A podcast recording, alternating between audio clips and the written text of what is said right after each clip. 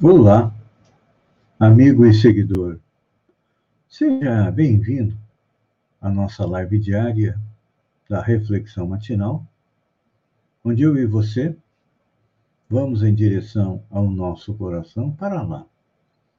Como jardineiros espirituais, elevar templos às nossas virtudes, ou seja, procurar fazer com que nossas virtudes, nossas qualidades, cresçam, floresçam e deem frutos que matam a nossa sede de felicidade e, ao mesmo tempo, temos que cavar vícios às nossas, ou melhor, desculpem, cavar masmorras aos nossos vícios, ou seja, procurar diminuí-los, porque são eles a causa da nossa infelicidade. Pois é.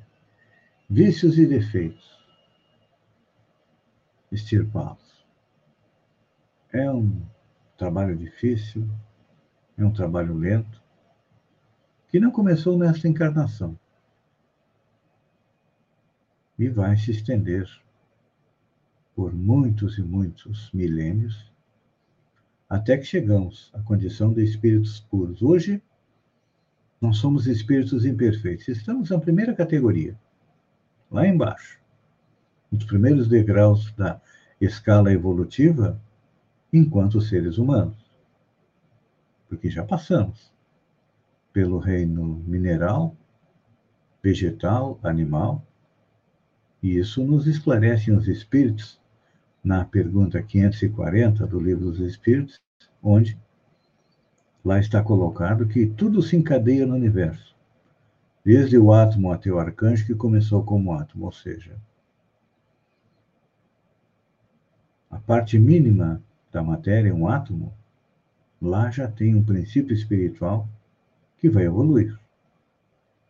Vai adquirir experiência, vai passando pelos elementos, desde o mais simples até o mais complexo, depois dá um salto na evolução, chega no reino vegetal, onde começa a adquirir a sensação. Depois mais para frente, depois de bilhões de anos, 5, 6 bilhões de anos, chega no reino animal. Mais alguns bilhões de anos, ele, no reino animal, está pronto para mais um salto evolutivo que é chegar no reino nominal. E quando chega no reino nominal, ele adquire o livre-arbítrio, ou seja, a capacidade de decidir, com a sua inteligência. E quando a gente olha o passado da humanidade, a gente percebe que as nossas escolhas não foram tão positivas assim, por isso que estamos colhendo fruto. O coronavírus é fruto dos nossos erros, do nosso modo errôneo de ver a vida, um modo muito materialista, então o coronavírus veio com a finalidade de, primeiro, nos disciplinar, porque éramos muito indisciplinados e ainda somos.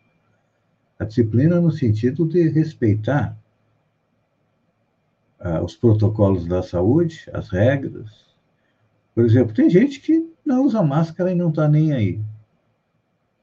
Outros desrespeitam os protocolos, saem, fazem festa, são os transmissores do coronavírus, e aí a gente percebe o que nós temos hoje, em torno de 310 mil pessoas que morreram pelo coronavírus, só pelas estatísticas oficiais.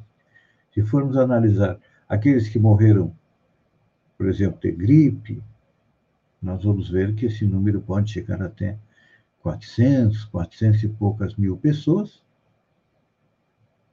E aí, precisamos respeitar a lei para que a pandemia não se transforme num morticínio.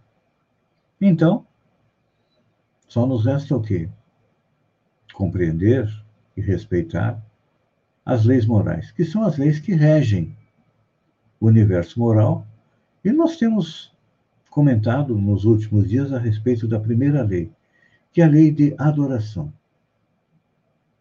Analisando os frutos ou os benefícios da oração. Ontem Lembram que nós falamos é, de uma frase do espírito André Luiz no livro Os Mensageiros, que foi psicografado por Chico Xavier? Pois é, André Luiz dizia o seguinte: o culto familiar do Evangelho não é só um curso de iluminação interior, mas também processo avançado de defesa exterior pelas claridades espirituais que acende em tu. Primeira parte nós analisamos ontem, que era a iluminação interior. O Evangelho nos dá força, nos dá ânimo, nos dá paciência e também nos dá determinação para seguir em frente. Por quê? Com certeza, quantas vezes neste um ano de pandemia você não teve a sua mente como está o dia hoje? Um dia nublado, um dia cinzento, em que nós nos sentimos aí meio depressivos.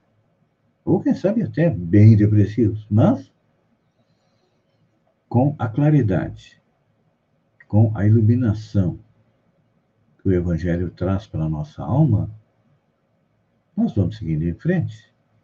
Porque essa é a nossa rota. Isso trabalhando e construindo a nossa felicidade. Eu disse que nós já vivemos aí bilhões de anos como princípio espiritual. E agora Falei que nós estávamos no primeiro degrau da nossa caminhada, que era sermos espíritos imperfeitos. Então, o nosso próximo passo é chegar à categoria dos bons espíritos. E temos inúmeros exemplos. Dentro da doutrina espírita, um Chico Xavier, um Divaldo Pereira Franco. Fora da doutrina espírita, uma Irmã Dulce, Madre Teresa de Calcutá,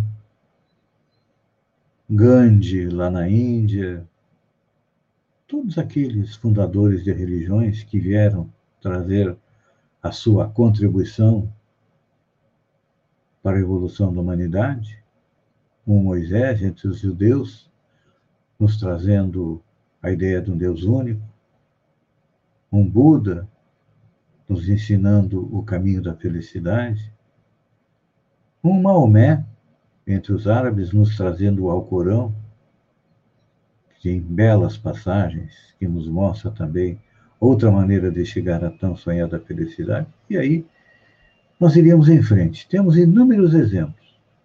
A grande dificuldade é qual deles nós vamos seguir. Eu sempre digo que não só eu, mas os espíritos colocam que o melhor exemplo que nós temos para seguir é o Mestre Jesus. Por quê? Porque ele é um espírito superior a todos os que estiveram aqui na Terra. É um espírito puro, chegou na última categoria. E Deus, no seu infinito amor, colocou sobre seus ombros a responsabilidade da evolução do planeta Terra desde a sua criação lá atrás, há 7 bilhões de anos atrás, quando uma parte do Sol se desliga dele começa a girar, começa a se solidificar, transformando-se nesse planeta lindo, maravilhoso, que a gente teima em destruir, em poluir. E de lá para cá, com amor, com carinho, ele vem nos guiando. E deu o exemplo máximo de amor. Abdicou por um período, 30 anos aqui na Terra, de estar entre as estrelas e veio nos trazer a lei que rege todo o universo, que é a lei de amor. Então, quando nós oramos a Deus, a Jesus, aos bons espíritos, nós estamos praticando a lei de amor. E como diz André Luiz,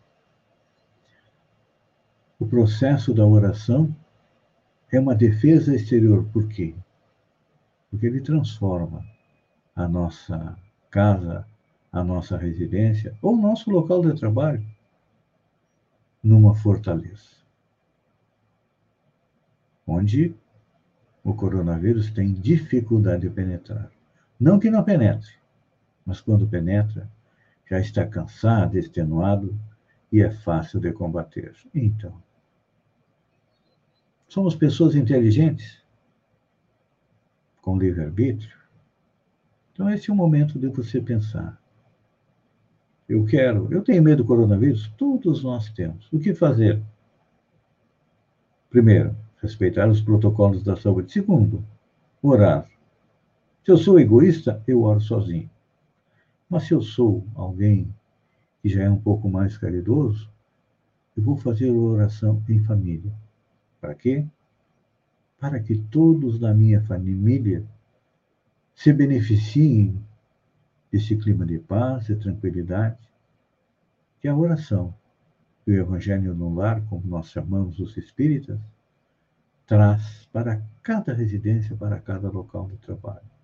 No local de trabalho, não importa que hajam pessoas de segmentos religiosos diferentes, uma oração em conjunto é o que ajuda a todos a terem um dia melhor e também cria esse ambiente de fortaleza onde se chegar o coronavírus, ele chega já com menos força e é muito fácil de ser tratado. Então, é importante a gente lembrar que a oração no lar, no local de trabalho, promove o quê? Uma mudança de sintonia.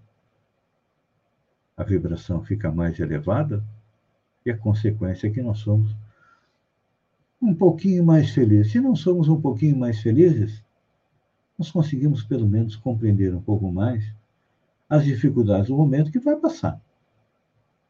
Com certeza, como aquela frase que Maria mandou para Chico Xavier, que estava passando por uma dificuldade muito grande, ela mandou dizer para Chico: tudo passa. Então, a felicidade passa e os momentos difíceis também passam.